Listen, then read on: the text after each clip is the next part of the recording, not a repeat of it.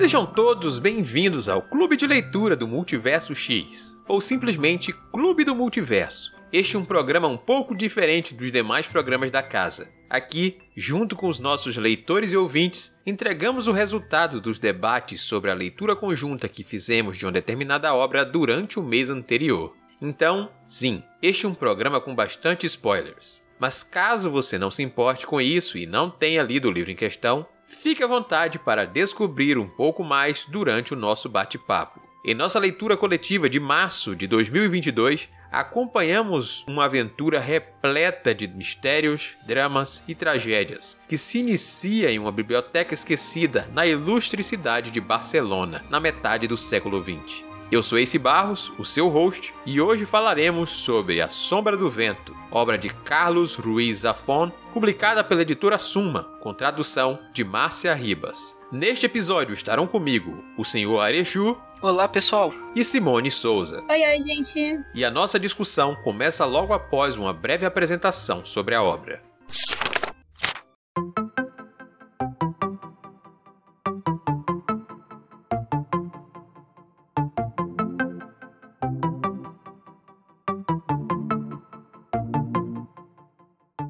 Carlos Ruiz Zafón é um dos principais escritores de língua espanhola moderna e suas obras foram publicadas em mais de 50 idiomas.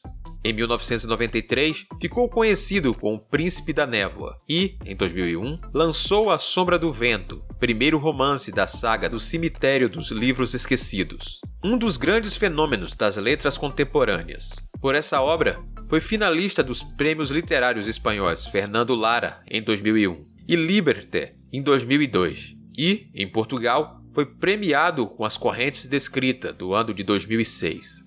Em sua carreira, Zafón também colaborou nos jornais espanhóis La Vanguardia e El País. O escritor morreu no dia 19 de junho de 2020 em Los Angeles, aos 55 anos, em decorrência de um câncer.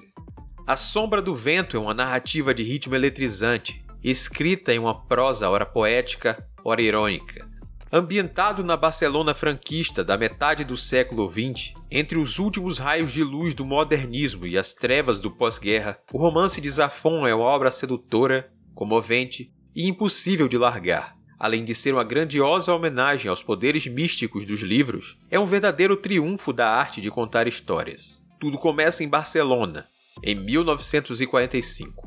Daniel Semperi está completando 11 anos. Ao ver o filho triste por não conseguir mais se lembrar do rosto da mãe já morta, seu pai lhe dá um presente inesquecível. Em uma madrugada fantasmagórica, leva-o a um misterioso lugar no coração do centro histórico da cidade, o Cemitério dos Livros Esquecidos.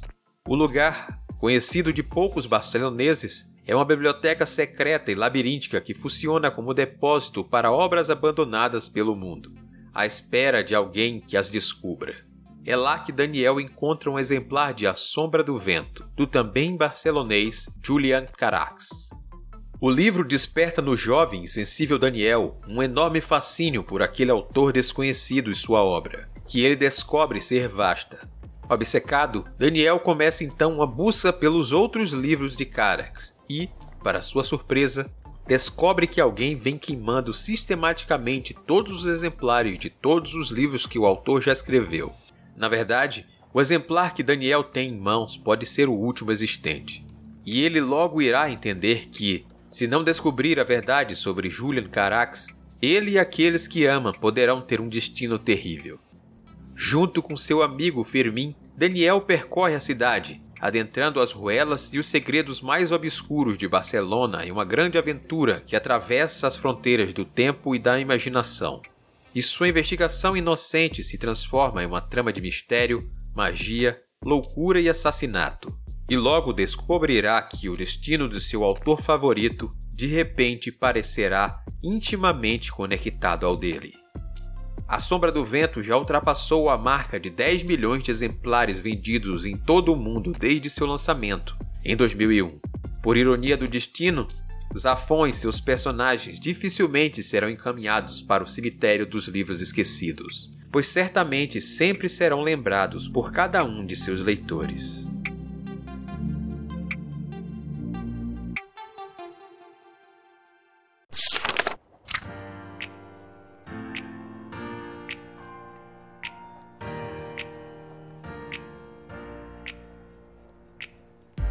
Muito bem, estamos aqui para mais uma edição do nosso Clube do Multiverso. Dessa vez para falar dessa obra que mexeu tanto conosco durante a leitura e já vinha mexendo com muitos dos nossos leitores desde antes. Principalmente por tocar no assunto tão amado por nós, leitores, que é livros. A Sombra do Vento, o primeiro livro da série O Cemitério dos Livros Esquecidos, é um livro que, como eu acabei de falar, mexe muito com as pessoas. Então, essa obra chegou até a gente através de relatos de pessoas próximas e não tão próximas, sempre apaixonadas, falando um pouco sobre como esse livro transformou também a vida delas como leitor como foi o caso do Elias Flamel lá no Twitter, como é o caso da nossa bibliotecária Patrícia Souza, que participa sempre aqui conosco, e de muitos outros apaixonados. Essa obra que fala sobre esse cemitério de livros esquecidos e traz as desventuras de Daniel Semperi atrás do autor que transformou a vida dele, foi uma leitura muito boa. Todo mundo saiu satisfeito, tivemos teorias de diversos tipos. Durante a nossa leitura, duvidamos de gêneros, acreditamos que algumas coisas se transformavam durante ela e no fim fomos todos de certa forma surpreendidos uns mais do que outros, mas a certeza que ficou é que se tivermos outra chance, seja em breve ou mais adiante, leremos mais obras do Carlos Ruiz Zafon.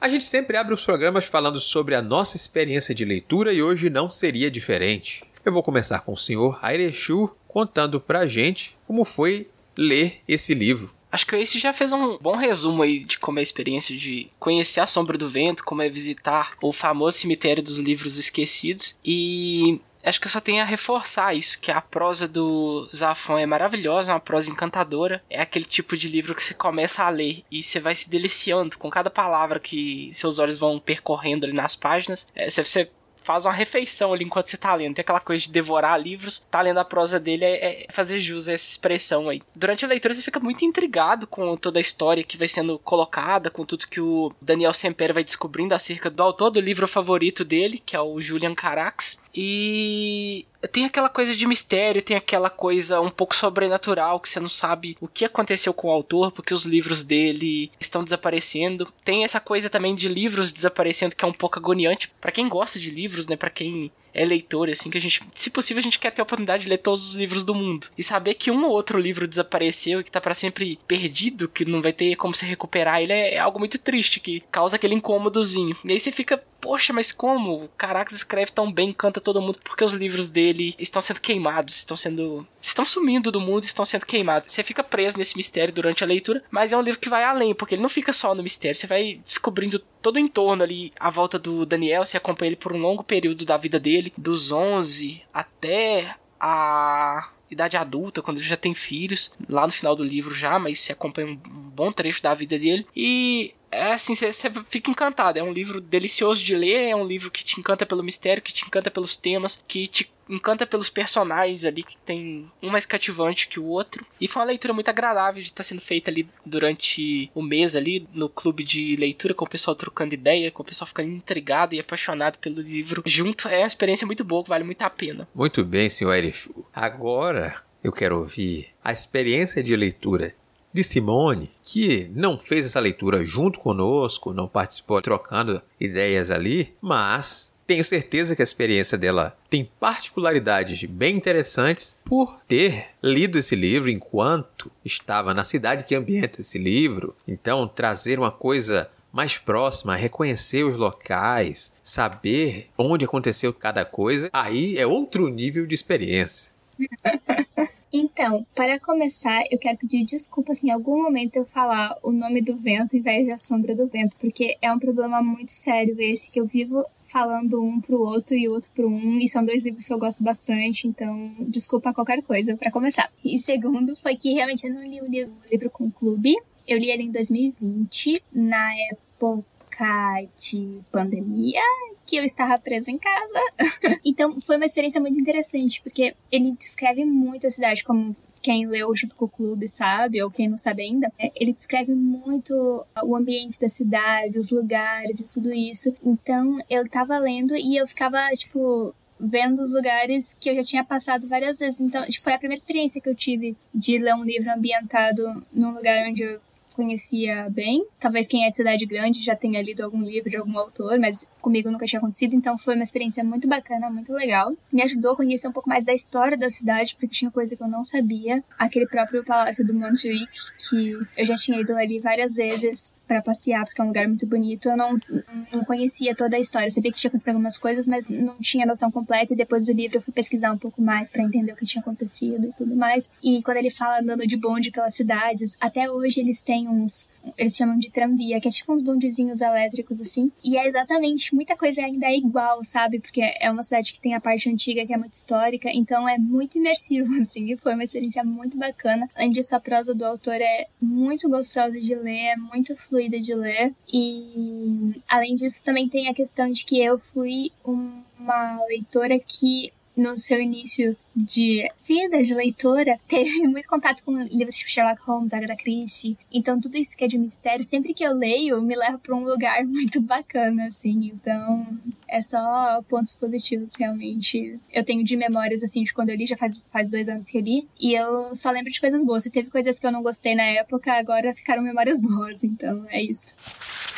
Então, aproveitando um pouco do que foi falado por vocês nesse início sobre a experiência de leitura e também sobre alguns elementos da obra, eu acho que uma das coisas mais bacanas dessa leitura, para mim, foi observar também a construção desses elementos dessa Barcelona fantástica ao mesmo tempo histórica, porque muito do livro traz elementos do pós-guerra, pós-conflitos internos, guerra civil espanhola, consequências e também sobre os governos totalitaristas ali daquele período histórico. Então, quando a gente vai para essa aventura do garoto Daniel Semperi através dos livros, a gente tem outros elementos que conversam com o público de diferentes formas a gente vai ter, obviamente, tom de mistério por conta da investigação do jovem que quer saber mais sobre aquele autor e porque os livros dele parecem estar sendo queimados, sendo destruídos, sobre a misteriosa figura que surge ali no caminho dele, um dos personagens do mesmo livro que ele leu, aquela figura que faz referência ao diabo. E ao mesmo tempo, a gente vai vendo o garoto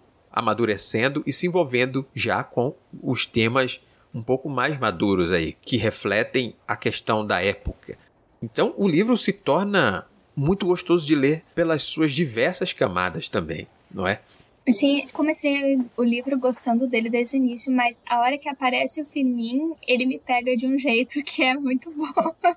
então, eu comecei a leitura dele já gostando e me encantando mais com os personagens e com o conceito do cemitério de livros também, que é muito incrível, que Talvez seja a coisa mais fantástica, talvez, eu não sei dizer, porque dá todo esse tom de mistério que parece sobrenatural, mas, enfim, é, eu vejo ela muito histórica, de fato, muito realista até. Vejo bem uhum. pouca fantasia na história, assim. E eu não sei, eu acho que eu comecei a falar uns assuntos que nem era o que você tinha dito, mas ok. Tá pra ir puxando um monte de coisa. Vocês falaram de coisas muito boas. É que é complicado, sabe? Mas foi justamente, sim, o, os assuntos que eu tinha puxado. Porque você falou como a parte histórica é muito forte. E os elementos fantásticos são tão sutis que durante é. a nossa leitura, a discussão, em diversos momentos, a gente tava ali no será que existe mesmo ou não? E a cada nova descoberta a gente via que não, não é tão fantástico assim. Aquela figura que parecia surgida de obras de terror, aquela figura que tinha ligações com o diabo da literatura ali dele, aquela coisa dos fantasmas, a maldição da família, as premonições, coisas que às vezes ficam até não explicadas. Tem elementos na obra que não são exatamente explicados. Mas se flerta muito com a curiosidade, a criatividade e ali a dúvida. Uhum. Então, em diversos momentos, a gente, durante a leitura, ficou muito curioso. Muito curioso mesmo. Será que é isso? Nossa, será que vai acontecer? Meu Deus, parece que. Meu Deus, tem fantasma nesse. As divisões de capítulos acabavam em momentos chave para essas perguntas. Uhum. A gente ficava muito, muito curioso. Deixa eu perguntar uma curiosidade sobre o clube. O pessoal, a maioria nas teorias foi acertando ou a galera tava muito longe de saber? Porque quando eu li, eu gostei da construção do mistério, mas eu não achei ele muito complicado de descobrir. Eu meio que tinha descobrido o que que era, eu só não descobri o porquê, né? Que daí eu tive que ler tudo, mas eu queria saber como que foi a experiência do pessoal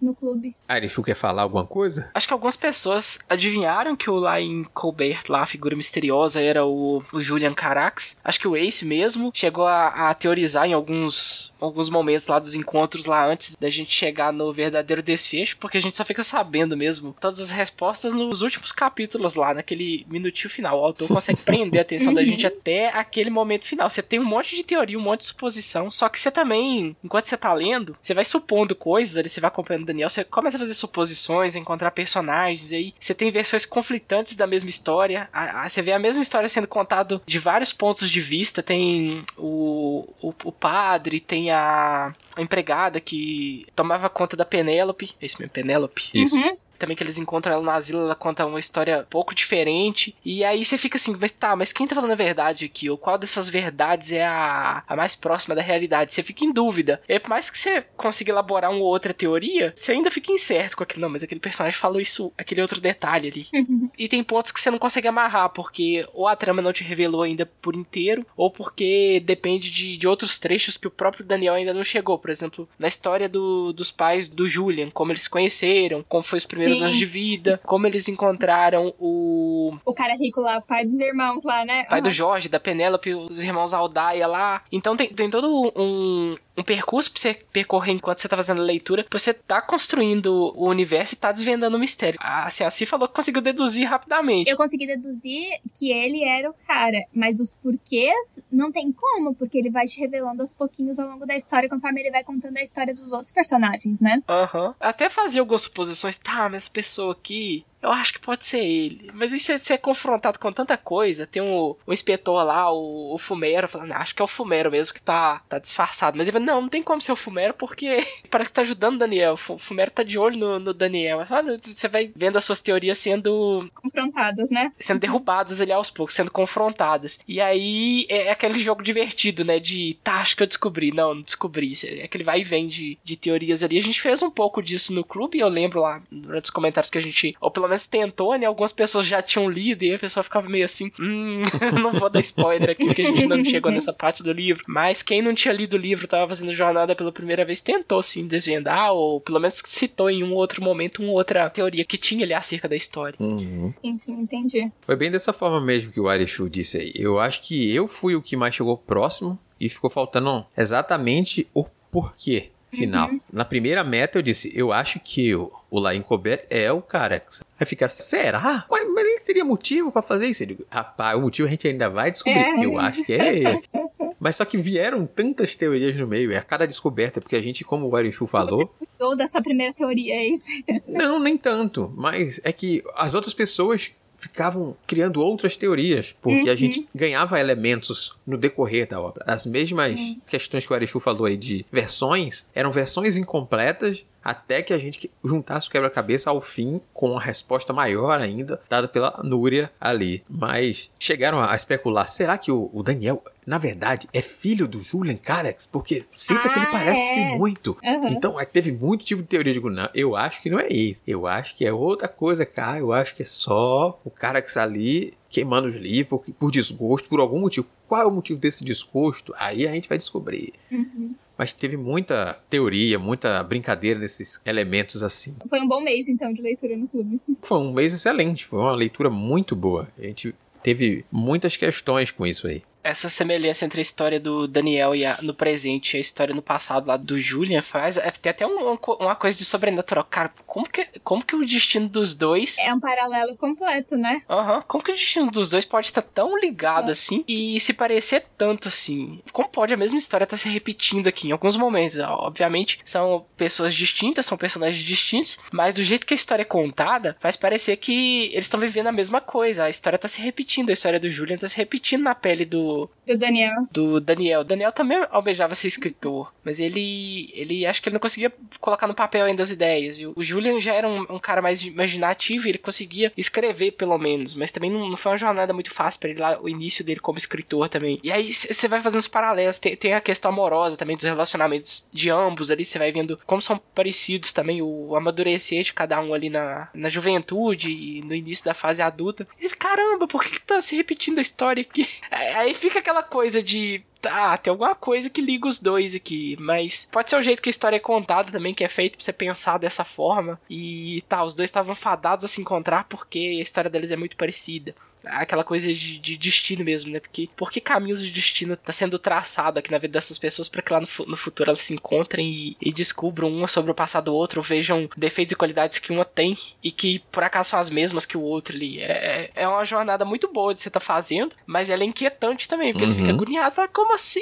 Meu Deus, não é possível. E você tem também uma conexão deles através da literatura, né? De fato. Eu acho que também isso é uma mensagem do livro, de tentar dizer que um livro, que uma história história pode conectar pessoas de diferentes realidades e tal. Não sei, eu, eu tive essa sensação quando eu li o livro. Sim, sim. Isso vem já desde o iníciozinho, com a apresentação do próprio cemitério. E aquela coisa de você vai encontrar o livro é, que vai te introduzir. Essa ligação de como o livro pode mudar você e te conectar com esse outro alguém que pode ter vivido há muitos anos no passado, pode ser de agora, pode ser de longe, pode ser de perto, já é, é introduzido bem do iníciozinho ali mesmo. Isso aí você não tá viajando, não, tá falando uma coisa que tá ali presente mesmo na obra. A gente, faz dois anos que eu lia, tem coisa que só tá assim, a, a ideia na cabeça, não os fatos, então calma.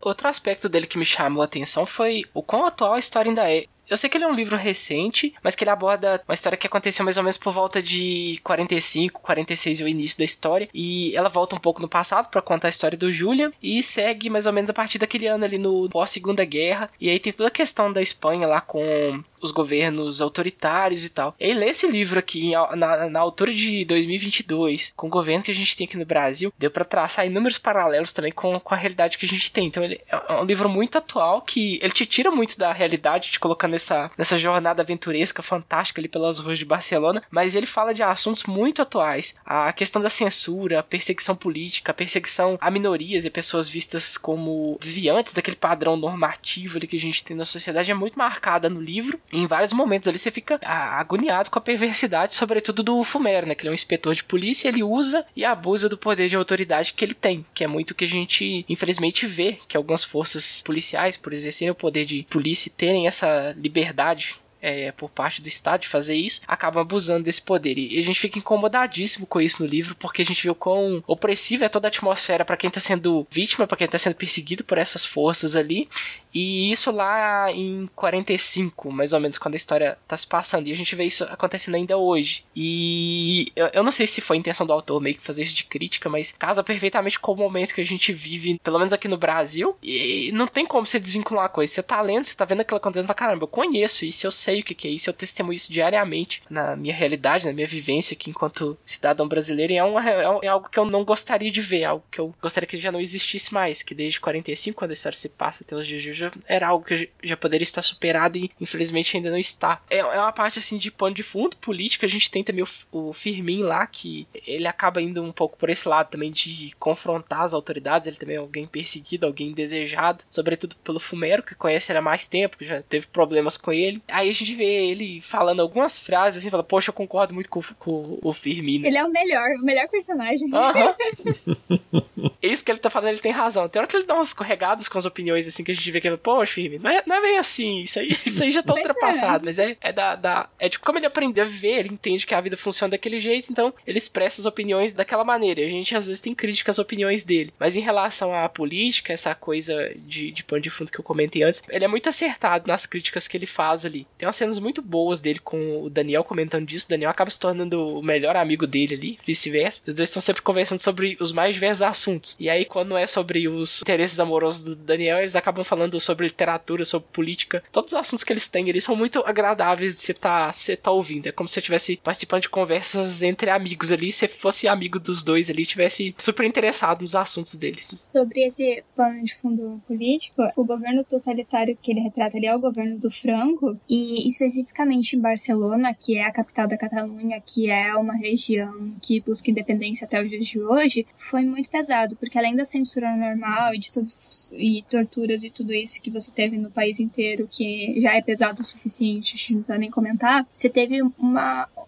Eu acho que pode até ser chamado de censura também, não sei, não, sei qual seria a melhor palavra para usar, mas assim, eles eram proibidos de falar o próprio idioma, eles eram proibidos de se intitular em e tinha toda uma série de coisas de perseguição específica para essa minoria, entre aspas, sabe? Assim como aconteceu em outras regiões autônomas, né? Uhum. Então, foi bem pesado ali na cidade, e se você conversa hoje em dia com o pessoal de lá, eles têm essa memória muito vívida até hoje, sabe? Então, é complicado de fato complicado. Uhum. Essa coisa do apagamento identitário, né? Isso, exatamente, perfeito, exatamente isso. Eu acho que, como eu já comentei, esse elemento foi um dos que mais me chamou a atenção. Obviamente a gente mergulha naquele mistério todo, mas a parte histórica e política da trama, esse reflexo que infelizmente a gente ainda tem, não somente com o Brasil, como a Exu falou aí, mas com o crescimento das extremas direitas e movimentos reacionários em tantos cantos do mundo aí. A gente tem até hoje aí disputas eleitorais onde a gente está vendo cada vez mais o crescimento dessa turma aí, dos cidadãos de bem,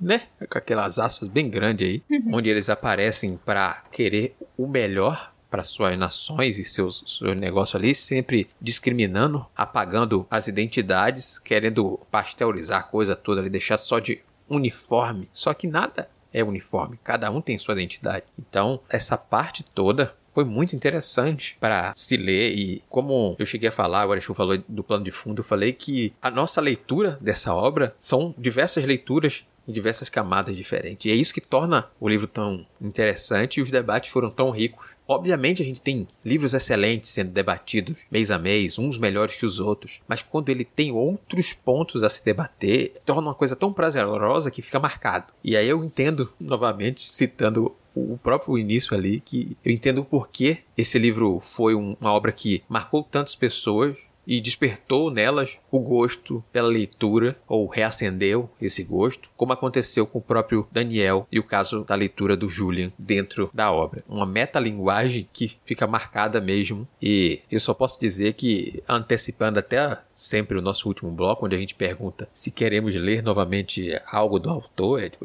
isso é uma certeza. Uhum. Airechu tá aí como prova que, enquanto discutíamos, um pouco mais sobre a obra, já comprou outra obra do autor para garantir que vou ler sim. Lerei sim. A recomendação da Paty, que é bibliotecária e conhece os gostos da gente. E por ser também um autor que eu tava curtindo muito a prosa, né? Ela casou dois, ele fazia indicação e falou: Ah, certeira, perfeita para mim, vou ler mais dele aqui. Até comprei, comecei, mas tive que parar porque os dias não estão sendo fáceis. Mas eu já comecei a ler um segundo livro dele há pouco tempo e tô curtindo também. Já era até pra ter terminado, mas é a vida. Aliás, apesar do livro se fechar em si mesmo, se não me engano, ele é parte de uma trilogia, não é? Eu tenho quase certeza disso. Que é a trilogia do do Cemitério dos Livros Perdidos. Não sei, esqueci o nome, desculpa, gente. é uma série, O Cemitério dos Livros Esquecidos. Esquecidos, isso. Creio que são pelo menos quatro livros, mas não sei se todos são romances. Tem se eu não me engano, um quinto ou, ou, algo assim a mais também, que são contos que complementam esse cenário aí criado pelo autor. Sim, sim, é isso mesmo. Eles se fecham em si mesmos, mas eles são, tipo, no mesmo mundo, né? Na mesma... Uhum. Aproveitam os personagens, o mesmo cenário, para contar novas histórias aí. Mas já que a gente falou sobre Fermin ser o melhor personagem, vamos falar um pouco sobre os personagens da obra aí, já que a gente gostou tanto da construção de alguns, mais que outros, porque personagens são um dos elementos que se destacam na obra e valeram por si só debate, porque em determinado momento a gente começou a se perder. Porque começa a aparecer gente, a dar com pau. Opa, tem gente que aparece aqui rapidinho, tem gente que aparece pra caramba, tem gente que nesse momento aqui não é importante, mas alguns capítulos lá na frente talvez seja, e a gente foi se perdendo. Então, personagem, nossa, tem bastante na obra, e se você é um desses desavisados que chegaram aqui pela curiosidade, quando for fazer a sua leitura, leia com atenção, porque uma hora é capaz que você confunda algo. Peraí, quem é esse cara que eu esqueci? Quem é essa pessoa? Ah, agora eu entendi. vale até uma notadinha em nome de personagem, porque tem bastante mesmo. A gente pode começar pelo Daniel Semperi e seu pai, porque o pai, apesar de não aparecer muito logo assim. Ele faz aparições pontuais, mas é um personagem que a gente acaba gostando muito pelo cuidado dele com o filho, pelo amor que ele carrega na lembrança de sua finada esposa, pela paixão dele pelos livros e como ele passa isso adiante, sempre de forma carinhosa, amorosa, mesmo nos momentos que o Daniel talvez não mereça tanto, e ele que ele uhum. se mostra um garoto rebelde ali na adolescência. Adolescente! É, né? A gente até entende os motivos. E ele, o senhor Semperi, é uma figura que mesmo parecendo pouco, a gente acaba se afeiçoando ele aí. O Daniel, já, por outro lado, é aquela figura que, em alguns momentos, a gente, meu Deus do céu, esse menino tá muito chato. Mas a gente entende que é porque ele é adolescente, então ele vai fazer coisas de supetão, vai tomar decisões que talvez não devessem ser tomadas naquela hora, vai ficar com medo de tomar outras decisões, mas o mais importante de tudo é que ele é humano, né? Ele se mostra muito humano, tanto para ficar do lado dos outros quanto para mostrar alguns defeitos. E eu gosto muito disso na obra para acompanhar o, o, personagem, tanto nas interações deles com outras figuras, como Beatriz, que vai vir mais adiante, Dom Gustavo Barceló, que ali na infância tenta pegar o livro dele, né? Tipo, oh, você quer, quer me vender esse livro? Não, garoto. Não, esse livro é muito importante para mim. Aí chega em algum momento que ele, apaixonadinho, é, não, eu posso emprestar esse livro pra Clara aí. Tipo, esse livro é muito importante para mim, não vou vender não, mas pode ficar aí na casa de vocês aí, eu tô apaixonado apaixonado por essa moça mais velha, pode ficar aqui. A galera durante a leitura falou: Meu Deus, você merece uns tapas, vacilando assim, né? Fala para cuidar o livro como se fosse sua vida e você está fazendo essas coisas e largando ele para lá e pra cá, moço. É, eu acho o relacionamento do Daniel com, com o pai dele, dos dois no caso, meio melancólica, mas bonita também. Eu não sei, me, me dá uma sensação de que eles são família e ao mesmo tempo que os dois estão muito quebrados. Então, é, eu não sei, tem uma beleza melancólica no relacionamento deles. Sempre me passou essa, essa sensação. Tem a questão da perda, né? A, a, é. a mãe do Daniel marca muito ele. Tanto que lá no início do livro, um dos motivos do pai tá levando ele no cemitério dos livros é que ele. Eu não sei se ele reclamou com o pai que não lembrava mais do rosto da mãe dele, que ele não conseguia se lembrar de como era o rosto da mãe dele. Eu acho que é isso mesmo. E essa é uma questão que a gente só vai ver ela resolvida muitos anos depois, com ele já tendo descoberto a história toda. É lá no fechamento do livro que ele fala que ele consegue lembrar de como era o rosto da mãe dele. Essa ausência da mãe é bem marcada também. Ela não é um personagem, ela não aparece no livro, a gente não, não vê ela em cenas ali, mas a ausência dela é bem marcante, uhum. sobretudo nos momentos em que o Daniel tá ali com o pai, os dois têm conflitos, os dois têm momentos ali em que eles se alinham, que eles é, tem aquelas conversas de pai, aquelas conversas de família que são muito profundas, que você fica é, emocionado com os temas ali, porque nem sempre são coisas fáceis, são coisas é, agradáveis, tem muitas perezas nesses relacionamentos e os dois conseguem lidar com isso de, de uma forma muito natural, de uma forma muito humana, de uma forma muito respeitosa um com o outro ali. Aí mesmo nessa perda, nessa ausência que eles têm da figura materna ali, ou da, da esposa, né, que o, o, o senhor Semperi, ele também, acho que ele acaba ficando solteiro, viúvo por muito uhum. tempo também. Fica assim. Se não me engano, até o fim do livro. É, por isso que eu digo que os dois estão quebrados, sabe? Os dois têm essa perda tão forte e, e eles vão. E a gente só vê como eles estão lidando com isso.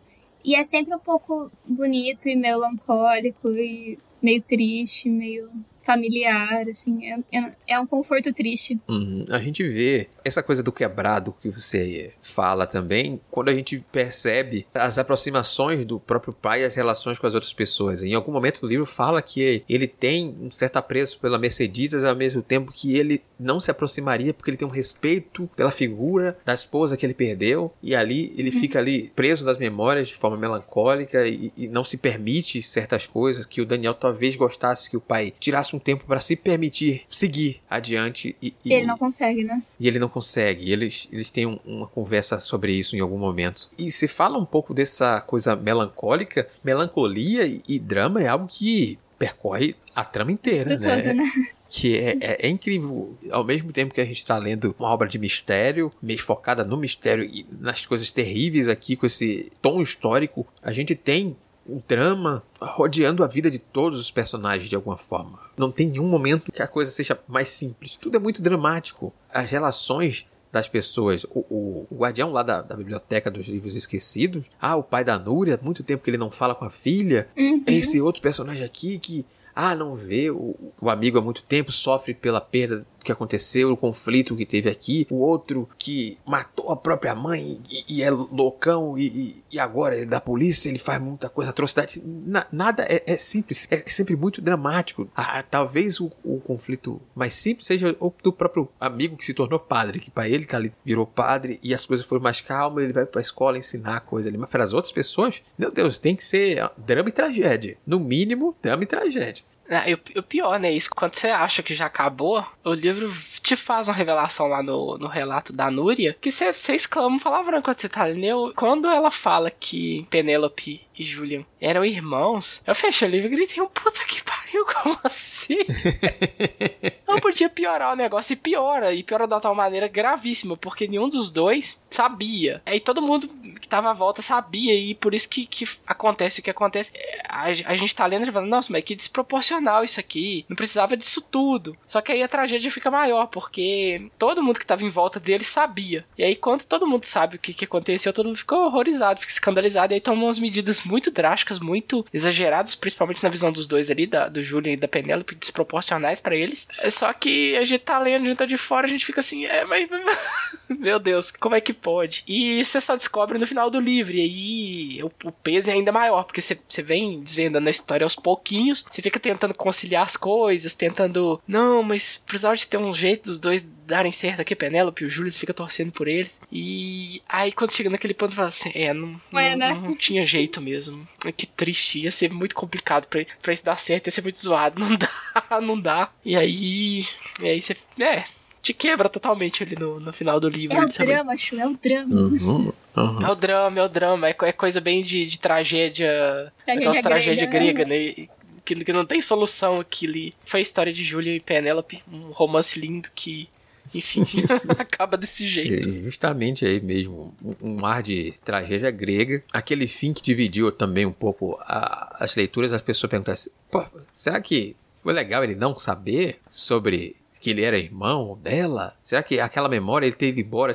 Gente, eu acho que depois de tanta tragédia, o mínimo que o cara merece é ter um pouco de paz, voltar a escrever no canto dele e seguir com a vida dele lá depois que ele teve uma última chama despertada pela presença do Daniel na vida dele e pelo amor que ele viu no Daniel e, a, e a Beatriz ali. Ele não merecia mais um choque depois que ele sofreu tanto, queimado, já fez tanta coisa, tomar tiro, fazendo não sei o que. Não, peraí. Gente, eu acho que é, é estranho, é difícil. Talvez a gente absorver isso, mas não condeno ninguém contar ele, não. Não condeno ele morrer sem saber a verdade, no fim das contas, sobre o filho e sobre ser irmão da Penélope.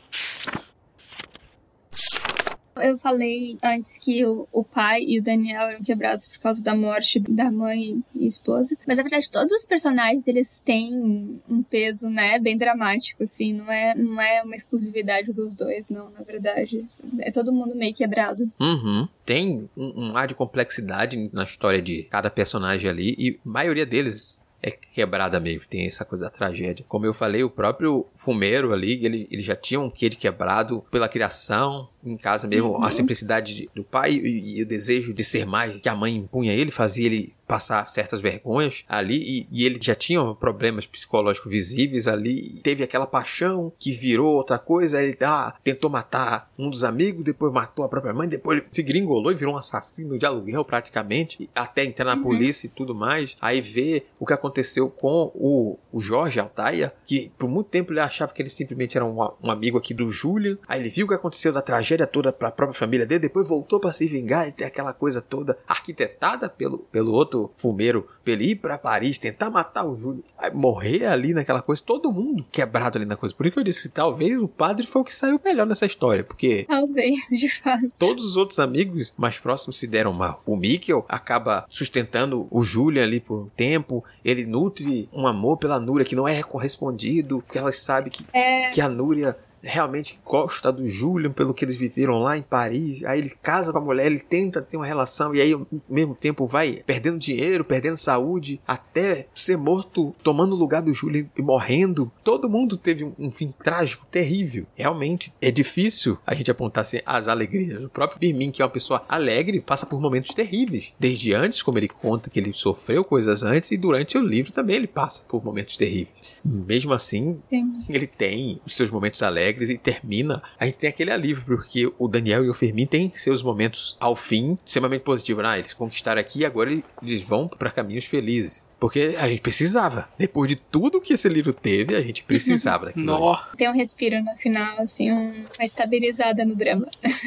é o clichê do final feliz com vários casamentos. É.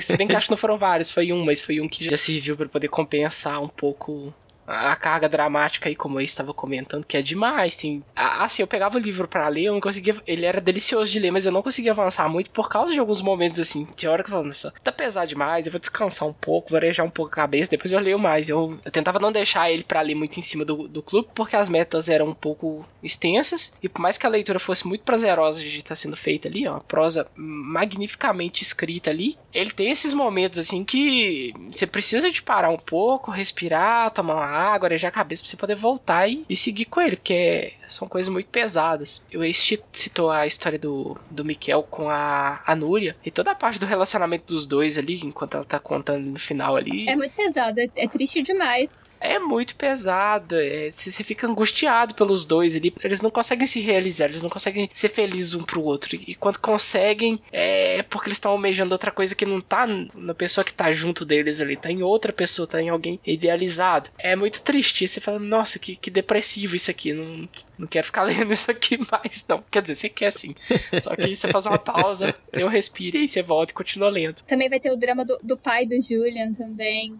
É. Nossa, é muita coisa. Uhum. É isso mesmo, é, é muita coisa. E, novamente, aquela coisa da complexidade dos personagens. É, a gente vê o, o, pai do Julian inicialmente pelos outros relatos como uma pessoa ruim para ele e, e, ao fim a gente vê que é, ele era a pessoa que estava ali para ajudar o Julian, tentar proteger o Julian. Uhum. E a gente nunca, nunca durante o início da leitura ia pensar que era aquele cara que a gente viu sendo tão duro com o garoto que seria essa pessoa que iria fazer de tudo para proteger ele naqueles momentos mais difíceis, assim como a gente vê a complexidade da própria Núria nessa relação com o Mikkel que ela tem ou na relação com o pai, ao mesmo tempo que assim que o Mikkel morre e ela descobre que o, que o Julian tá vivo, ela quer se deitar com o Julian, ela quer amar o Julian. Pô, o cara tava do seu lado há tanto tempo. Por que nem um mínimo a dor naquele momento? Será que você não vai sentir? Aí eu é complexo, não tô na pele dele, não vou dizer, pô, essa moça é muito ruim. Tô dizendo isso, tô dizendo que é pra observar-se os pontos de complexidade que a gente tem com esses personagens aqui. Né? Porque uhum. todos eles têm esses detalhes. E como a gente vai acrescentando alguns pontos ao decorrer da leitura, através do olhar dos outros, outros, a gente vai descobrindo e redescobrindo alguns deles nessas questões todas, como o próprio Julian, que de início a gente vê ele de uma forma e vai acrescentando esses detalhes aqui, sabendo que ele é mais esperto, será que ele se envolveu aqui? Ah, lá em Paris, como foi a vida dele de outra forma, e aqui como ele retornou e como ele se tornou, aí o Lain Colbert, e como ele se recuperou disso aqui, toda essa tragédia, será que ele estava escondido aqui onde? Estava naquela casa? São camadas e mais camadas de complexidade que tornam essa obra tão magnífica assim assim.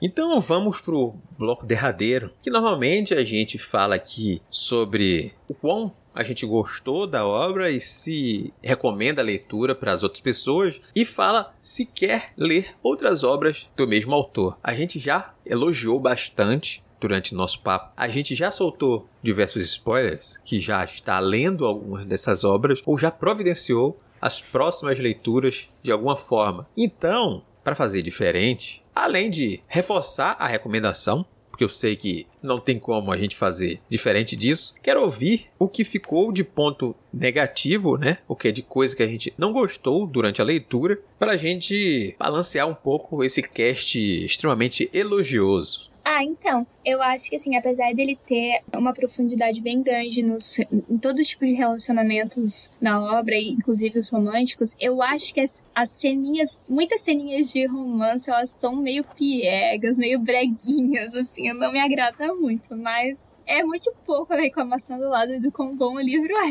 então, sei lá. Vou te falar que esses momentos em que havia o romance ou insinuações mais quentes eram os momentos que o Abner era uma pessoa que estava ali mais animado. Opa! Está tendo alguma coisa aqui, gente. De calma. Se acaba um pouco, por algo favor. Está acontecendo, algo está acontecendo. Mas eu acho que eu concordo contigo de certa forma e acrescento o meu ponto, que é em determinados momentos, pelo ponto de vista do narrador da obra ser de um rapaz jovem, é um pouco complicado. Ele é um pouco complicado em determinados momentos. Ele traz alguns pontos falhos, obviamente, principalmente do olhar do homem para com a mulher e alguns pontos machistas que a gente já falou aí sobre as derrapadas do Fermin, principalmente nas derrapadas do Fermin, é um showzinho de machismo dentro da narrativa. A gente tem uma prova de que talvez isso seja por parte dos personagens, quando o autor traz a Núria o foco principal, onde em um uhum. momento em que ela fala sobre trabalhar na editora e o assédio que ela sofre e aquela coisa toda, a gente vê que, opa, tem um olhar cuidadoso também. Ao mesmo tempo que tem as derrapadas dos personagens que talvez, como o Erichu falou, a época e as criações daqueles personagens em 1900 e pouco ali no início do século justifiquem um pouco ali. É quase com uma passada de pano? É quase com uma passada de pano. Mas não deixa de ser algo que me incomodou durante a leitura. Esses momentos aí. Não, por quê? Por que isso? Essas encaradas. Por que esse detalhamento tanto no feminino? Quando eu vou olhar a mulher, ele fala da boca, ele fala do colo, do seio. Peraí, o Firmin fala dos peitos da mulher que parece um navio. É um navio, é isso? Eu não me lembro que ele fala uma coisa assim. Ah, eu lembro. Ele fazer umas analogias assim. É uma coisa assim, eu acho que é uma locomotiva, não sei. Eu digo, meu Deus, que, o que que tá acontecendo aqui? Ai. Mas é, é, é, é, Tem alguns momentos que me incomodavam, principalmente nesse ponto. É, eu acho que como você tem algumas. Tipo, principalmente a Núria, como uma personagem feminina que traz alguns pontos interessantes, eu realmente, quando fiz a leitura, tentei entender isso como um retrato da época, mas incomoda um bocado, não vou mentir.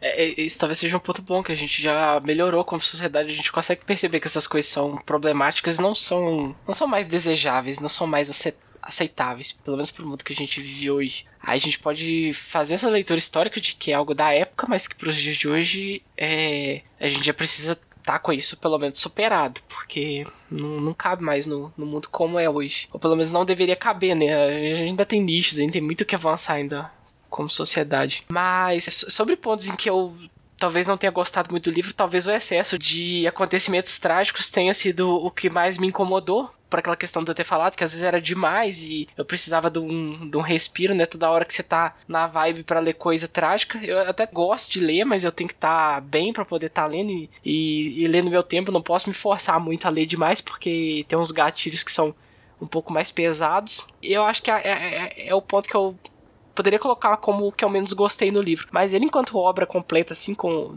desde a primeira página até a última, é um que me atendeu, me supriu perfeitamente ali no, no em tudo aquilo que eu espero de um, de um livro, de um romance bem escrito, de uma uma prosa bem, bem escrita. Eu entendo que serve para construção da, da narrativa, e como vocês falaram, eu entendo que precisavam de ter alguns personagens ali para a gente poder ter o conflito, o conflito central, o conflito entre eles ali, e isso o autor faz muito bem. E eu saí plenamente satisfeito da leitura, tanto que até para responder a pergunta do Ace, eu tive que dar uma pensada, o que, que me incomodou nele? Ah, foi o excesso de, de tragédia, de coisa ruim, tá doido. Chega, tinha um momento que eu falei, não, tá bom, vamos voltar pro cotidiano da livraria, Daniel vendendo um livro lá pro um cliente, pelo amor de Deus, eu não aguento mais é, essa volta ao passado tão trágica que tá que eles têm feito aqui. Ao mesmo tempo que a gente fica vidrado, então ponto positivo da obra também. É negativo e não é tão negativo assim.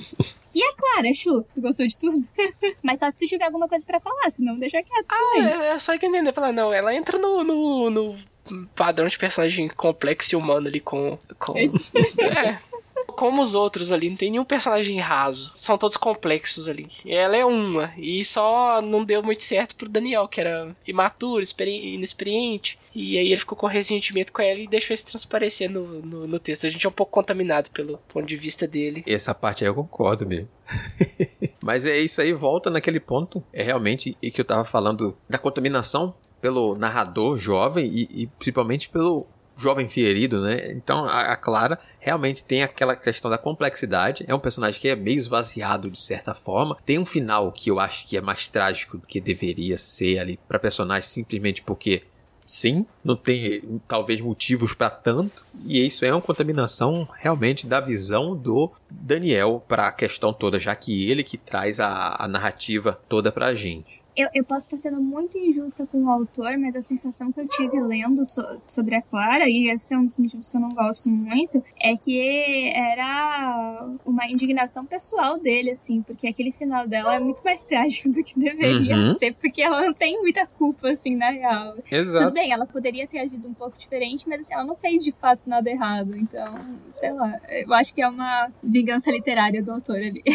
exatamente, exatamente. É isso que eu tô apontando mesmo, porque como a gente tá vendo a narrativa pela perspectiva do Daniel, o autor e o Daniel acabam se fundindo ali naquela coisa e é uma vingança pro personagem. De, não, eu vou vingar aqui, mas não tem motivo para aquilo acontecer daquela forma realmente. Mas, rapidamente, vamos lá. Senhor Airechu, você recomenda essa obra? E, meu Deus, surpreendentemente, diga aos nossos ouvintes que ouviram até aqui, você estará lendo outras obras do autor?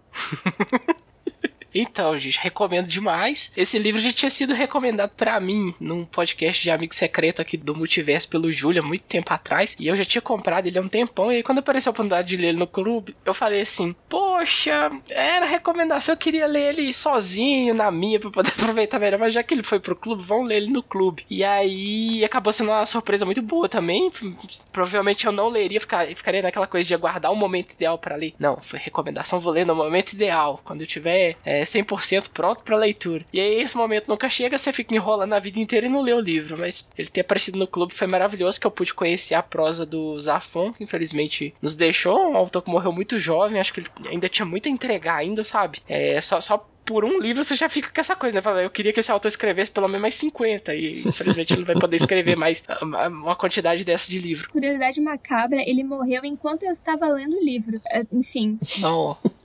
Que triste, sim. É... Dá ainda mais. Mais, mais drama. Ma mais peso pra um livro que já é trágico, né? Fala, caramba, enquanto eu li o livro, o autor morreu.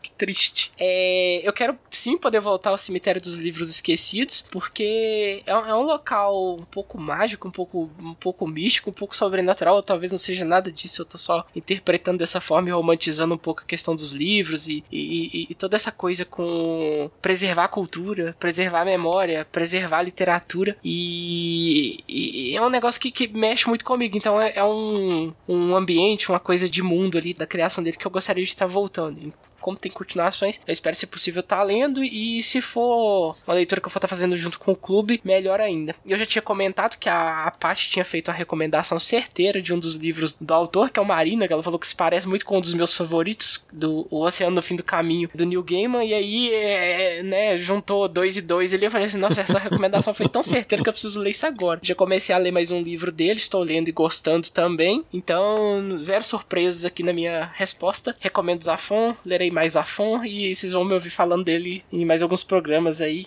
futuramente, em breve. Simone, quero ouvir, então, você falando sua recomendação e se pretende ler. Então, na verdade, é, teve essa vez no Amigo Secreto que o Júlio recomendou pro Chu, mas teve mais uma, pelo menos uma ou duas vezes em, em programas aqui do Multiverse que foi falado sobre esse livro. Eu não lembro se especificamente eu citei, trouxe ele pra roda, mas se não fui eu, alguém que trouxe, eu altamente apoiei a, a indicação dele, porque eu lembro que eu gostei muito quando eu li. E sim, quando eu terminei de ler, eu falei falei, sim, vou ler mais do autor, mas como é a vida acontece, tem trocentos milhões de livros para ler, ainda não consegui, mas está nos meus planos ler mais coisas dele. E sim, eu ouvi falar muito bem desse Marina que você tá lendo, Chu. Só que eu nunca tinha ouvido falar que ele tinha algum quê de Oceano no Fim do Caminho, é só mais um motivo para mim querer mais ler ele. Provavelmente seria uma das minhas primeiras escolhas para ler do autor mesmo, porque eu ouvi falar muito bem. E é isso. Leiam Zafon, gente. e eu, obviamente, já ficou claro aqui que eu já recomendei durante o nosso bate-papo diversas vezes. Acho que se você leu esse livro e ouviu o podcast, ou você é aquele ouvinte curioso, quis ouvir esse bate-papo cheio de spoilers para então se decidir se faria essa leitura, eu acho que você deve fazer a leitura desse e das demais obras assim que possível, porque a narrativa, como a Arichu falou, do autor é muito boa. A forma como ele escreve é muito gostosa, mesmo quando uma obra é tão repleta de tragédias quanto essa que a gente falou aí. Eu pretendo fazer a leitura em breve de um desses livros. Não sei ainda se eu começo por Marina ou se o Jogo do Anjo. Ambos já estão na minha estante. Talvez eu acompanhe o Erechu, mas esse é um mistério que ficará para o nosso ouvinte aí tentar descobrir com o tempo.